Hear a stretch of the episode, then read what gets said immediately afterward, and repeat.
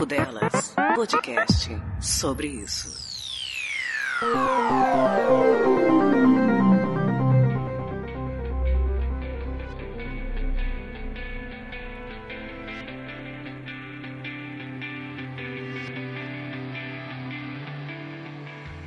Olá, amigos e inimigos do Papo Delas, tudo bem? Aqui é a Patsy e eu vim mais uma vez compartilhar a minha vida com vocês.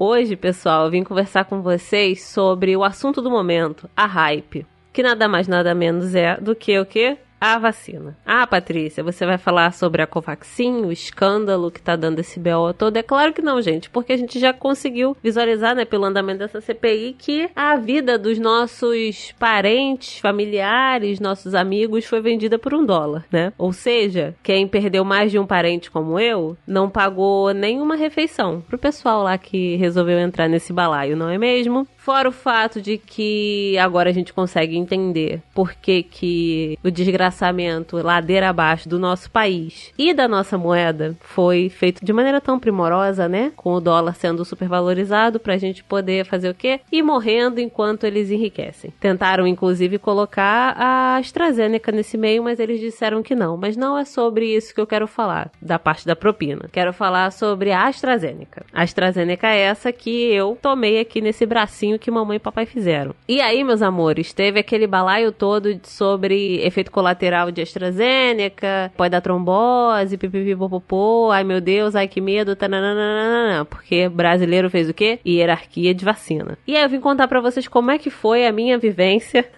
enquanto pessoa vacinada com ela, a AstraZeneca. Por quê? Quem acompanha nas redes sociais viu que eu fui vacinada finalzinho de maio, né? Foi quando chegou minha vez e eu saí correndo pra UBS olhei pro profissional de enfermagem que ia me vacinar e falei, bota. E eu tava, como todo mundo, com um pouco de medo de como seria o efeito colateral, porque já é conhecido por todos nós que a AstraZeneca ela te imuniza na porrada. E qual não foi a minha surpresa quando não foi o que aconteceu comigo? Ah, não sentiu nada? Fiquei cansada, gente. Foi isso que eu senti, cansaço. Quer dizer que todas as pessoas vão reagir exatamente como eu? É claro que não. Até dentro da minha família eu consigo mostrar diferentes formas de reagir. Eu fiquei só cansada. Minha mãe teve uma febre bem fraquinha, quase 18 horas depois da vacinação. Meu pai não sentiu absolutamente nada e meu irmão sentiu que ele tinha sido atropelado por um trem. Então cada pessoa vai responder de uma forma. Mas a parte boa é que, de acordo com os dados da Fiocruz, 20 dias depois da primeira dose dose da vacinação com a AstraZeneca, a gente já tem mais ou menos 76% de chance de não desenvolver casos graves de Covid. E depois da segunda dose, esse percentual aumenta. Tem também alguns estudos que eu até comentei na, numa das lives que a gente fez, do Comentando os Comentários, que numa população coreana 60 a mais, eles observaram até um percentual maior, um percentual muito próximo da, aquele dia no momento, a Pfizer. Ou, de acordo com o vídeo do meme, a Pfizer.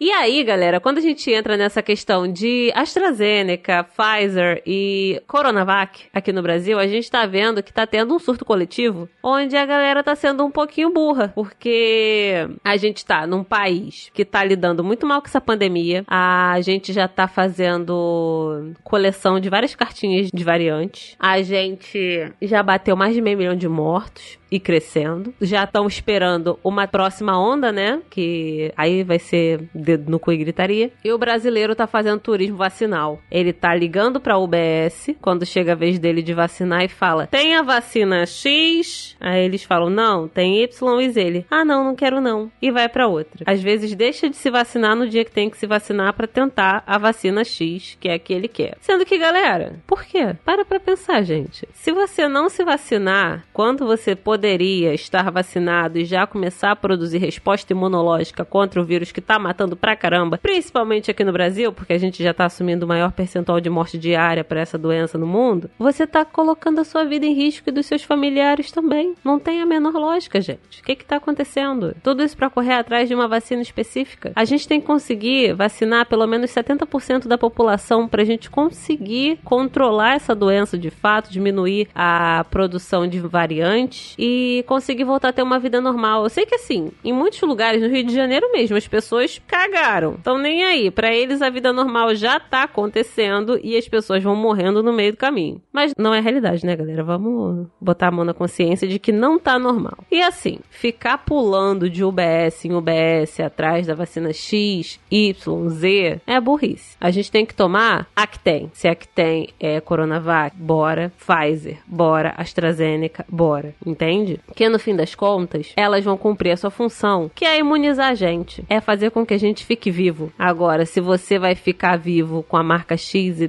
pouco importa. O importante é não morrer não é, galera? Inclusive nessa coisa de ficar contra vacinas X ou Y ou contra vacinas em geral. Semana passada, a filha de uma amiga minha acabou falecendo. Era pra ela ter se vacinado uns três meses atrás e ela disse que não, que não acreditava. E aí, né, deu no que deu. Então, galera, eu acredito que vocês, né, ouvintes incríveis, vocês não estão sendo sommelier de vacina. Mas pode ser que vocês conheçam alguém que seja. Então, se você conhecer alguém que tire argumentos X, Y, Z, ai, porque não sei o que, a mais comum pra AstraZeneca AstraZeneca é falando de trombose. Mas se vocês derem uma pesquisadinha na probabilidade, é infinitamente menor, por exemplo, do que a probabilidade de desenvolver trombose caso você, pessoa com útero, esteja grávida, tá? Baixa a bolinha, galera. Não é para tanto não. Vamos parar de ser sommelier de vacina. Vamos só virar pro enfermeiro e falar, bota. E vamos tentar voltar à vida normal, tá bom? Um beijo no coração de todos vocês. Espero que vocês estejam se cuidando. Se não tiverem ouvintes incríveis, eu vou ficar muito chateada, porque eu não quero que vocês fiquem doentes nem nada. Amo vocês.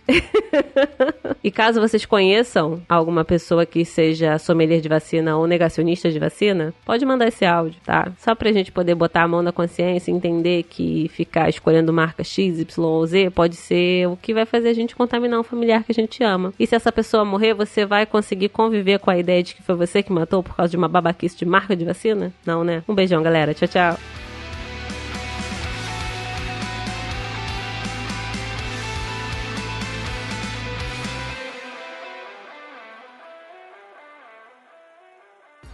Papo Delas Podcast.